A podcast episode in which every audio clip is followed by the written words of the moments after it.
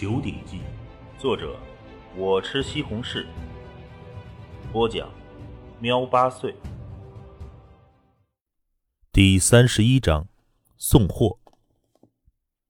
嗯，没问题。滕青山应道。滕云龙连提醒：“你们呢，多准备一些毛皮，到时候好包裹住避寒刀。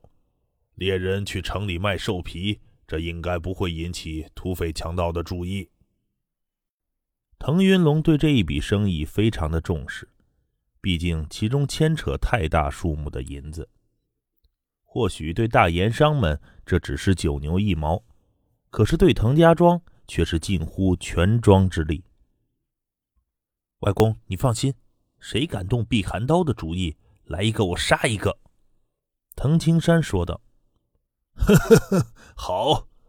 滕云龙笑着一拍滕青山的肩头，随即起了身。好了，我也要和你爹一起去忙了，你就先回去。呃，待会儿你让你娘把午饭送给你爹吧。嗯。滕青山看了不远处正在全神贯注打造兵器的父亲一眼，转身就出了兵器铺。第二天清早，天还暗得很，滕家庄大多数人的人家还没起床，猎人队的队员以及滕家庄的族长、枪法师傅等一些重要的成员就聚集在了兵器铺外。十柄避寒刀成一捆分成十八捆最后一捆呢，呃，十二柄避寒刀。滕永凡在一旁指挥着，青山。你们都用野兽的毛皮把每一捆避寒刀给包好了，然后装进布袋子里，要从外表看不出有兵器的样子啊！猎人队的队员们正小心包裹着大量在过去猎杀的野兽得到的毛皮，此刻都拿了出来。片刻，一百八十二柄避寒刀都装好了。永凡，青山。滕云龙走了过来，看着二人。这一路上你们必须要小心，可千万不能出纰漏。是外公，滕青山笑道。滕永凡也说：“师傅，你就等着我们回来带的银子吧。”好，青山，我们出发。”滕永凡说道。滕青山当即一声令下，猎人队的队员们持着锋利的长枪，有些还背负着弓箭，一群人也就离开了。而滕云龙、滕永香等族内的一批人都遥遥地看着这一幕，心中只盼着一路能顺顺当当的。走了半个时辰，天才完全亮了。宽阔的道上，滕家庄的猎人们警惕地注意着四周。大步向前着，爹，你看。滕青山一指前方，在远处道路旁边隐隐有着尸体。大家都小心点儿。滕永凡低喝道。同时，一群人便继续小心前进。靠近了，大家也就看清了，一共有十二具尸体，都是男人。这干涸的血迹已经发黑。这十二人早被洗劫一空了。嗯，他们是遭了强盗，看尸体的样子，应该是昨天半夜发生的事儿。滕永凡看了一眼，好了，别看了，都，我们继续走。滕青山边走边询问：“爹，他们的尸体没有人收吗？”嗯。尸体当然有人收，这天下每天死那么多人，尸体要是都没人收和烧，早就产生瘟疫了。滕永凡看了看刚才的尸体，却没有一丝的情绪变化，他淡笑着：“这块地方属于哪个庄子？那那个庄子的人出来耕种的时候发现了，自会收掉那些尸体的。”滕青山皱了眉。强盗这么猖獗，我们在途中不会也遇到强盗吧？青山，旁边一个中年汉子笑道：“这强盗杀人也是看对象的。如果目标人少又有钱，他们当然会抢；如果人多，但是带着一大笔金银，他们估计也会联合人马动手。但是像我们这样的穷猎人，那一看就没多少钱，而且要杀我们猎人，哼，他们死的人恐怕会更多，不值当，他们是不会做的。藤青山暗自点头，这强盗也会盘算是否值得。穷猎人没多少金银，可是极为难缠，强盗很少会去招惹。好了，快点走，早点进城为好。滕永凡催促道。一路前进，渐渐的，道路两旁的耕地中已经能看到有人劳作了。滕家庄距离宜城不算远，也不算近。如果靠两条腿，一般需要近两个时辰才能到。宜城城门外，出现了一支披着兽皮的猎人队伍，正是滕青山他们一群人。天还没怎么亮就出发，如今天地间早是一片大亮。滕青山他们一群人也才终于抵达了宜城。值得庆幸的是。一路上没有遇到任何强盗。啊，终于到了！滕青山的脸上浮现了一丝笑容，这是他第一次进城。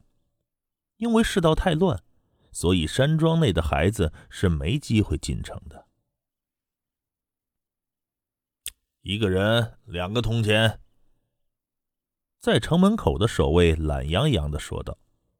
这进城费也是看人收的，像这种猎人，野蛮又穷，他们也懒得纠缠，只会收最低数目的进城费。缴纳了六十二个铜钱，滕青山他们一群人终于进城了。嘿嘿，你看，还是城里热闹。旁边的滕青虎眼睛直发亮。青山，你看这街道上多少人？街道上面都是商贩，哟，一眼都看不到头啊！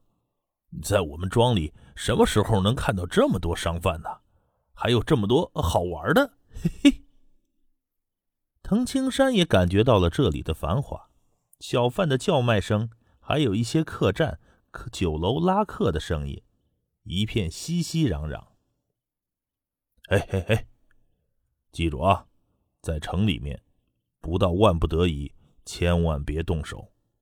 滕永凡提醒大家，即使遇到一些混蛋，要动手也记住，千万别出人命。在城外杀人也就算了，可在城内一旦杀人，只要跑得慢一点被抓住，那可就要蹲大牢，这辈子就算完了。所有的人都明白，官府的力量也就管管城内，至于城外。不管是强盗土匪如何猖獗，那位高高在上的城主大人都是懒得管的。当然，他也没有足够的人马去管。这次大家就别乱跑，我们卖掉货后略微逛逛就回去，明白吗？滕永凡提醒道。“嗯，知道，知道。”一个个族人都点头。平常的时候来一次宜城，都会好好玩玩，毕竟都难得进城。比如去那赌场逛逛，玩上两把。可是这次送的货牵扯的金银数额太大，大家也都不敢掉以轻心。一个幽静宽阔的街道内，来往的人很少。滕青山他们一群人行进在这条街道上。旁边的滕青虎笑着说：“哎，青山，你别看这里人少，可到了晚上，这里就是整个宜城最热闹的地方。你看那个，那座三层楼，你知道那是什么地方吗？嘿嘿嘿，你肯定猜不到。那个地方的女人呐，那个脸蛋叫一个嫩，一个个掐了都能滴出水儿。”旁边的族人听了也都笑了起来。嘿嘿嘿，哎，青虎啊，你小子真掐过那些娘们儿啊？啊？滕青虎一抹鼻子，嗯，这地方好是好，可就是太贵，进去喝杯茶都得一两银子。据说嘛，要找个女人更是贵的吓人，黑的没边儿了。哼！滕永凡呵呵笑道：“青虎，你不想想，周围三家妓院可是宜城最高等的三处了，而且就建造了各大商会馆旁边，那干什么呢？他们的客人就是那些有钱的大商人，可不是我们这些人。”嘿，青虎，如果你想尝尝女人的滋味，去前街那个豆腐店，呃，那一次也就一大吊钱。嘿嘿嘿嘿，族人们取笑道：“去去去去！”滕青虎笑骂道：“我可还没娶媳妇呢啊！”好了好了，别说了，前面就到扬州会馆了。”滕永凡提醒道。滕青山的前世是在现代社会，见过太多大城市。那些大城市开车横穿城市都要一两个小时，那岂是这宜城所能比拟的？当然，前世见到的都是钢筋水泥建筑，而这里的各种建筑充满了古代的风韵，看了倒是别有一番风味。这一片区域。各家的商会馆都在，其中扬州会馆占地最大。滕永凡指着前面说道：“瞧，那儿就是扬州商会馆。”滕青山一眼扫过去，不由得倒吸了一口气。扬州商会馆的大门竟然足足有十余丈宽，完全可以让二三十人并行。门口的那两尊。高大的、泛着金光的青色石狮，更增加其威势。滕永凡感叹道：“哎，青山，那两尊石狮子可都用的是青金石，那么大个每个石狮子绝对有万斤重。单单这两尊石狮子就得价值数千两银子。扬州盐商富得流油。”绝非虚话。嘿嘿，都滚远点扬州商会馆门口的四名看守大汉，其中一个人向着滕青山等一群人呵斥道：“哎，什么哎？我们是送货的，是江宁郡的李老爷在我们这儿订的货。”滕永凡说道：“江宁郡李老爷。”其中一人眉头一皱，说道。你们在这儿等着，我就通报一下。滕青山等一群人就在门口静静等待。仅仅片刻，两名黑衣汉子就跑了过来，朝外面扫了一眼，看到滕永凡后，其中一人朗声道：“是滕家庄的吧？你进来吧。”说着，转头就在前面走了。滕青山他们一群人连跟上，在商会馆外。那只是这商会馆奢侈的冰山一角，进入内部才知道这巨商的生活。鬼鬼啊！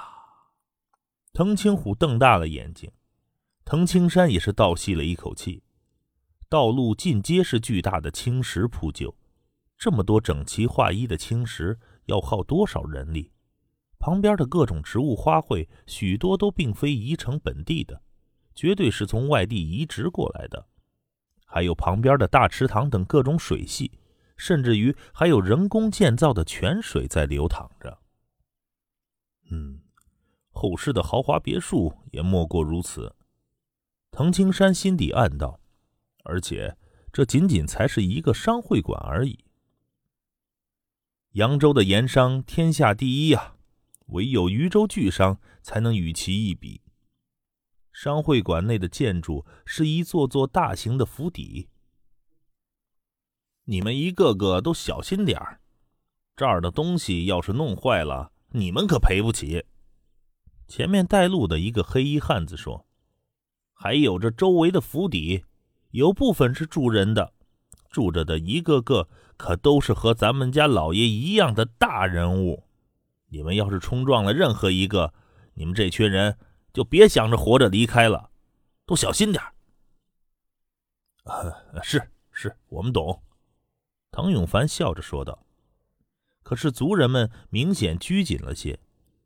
扬州盐商那可是能和九州八大宗派扯上关系的超级巨富团体，杀一些人，就算是宜城城主，恐怕也不会管。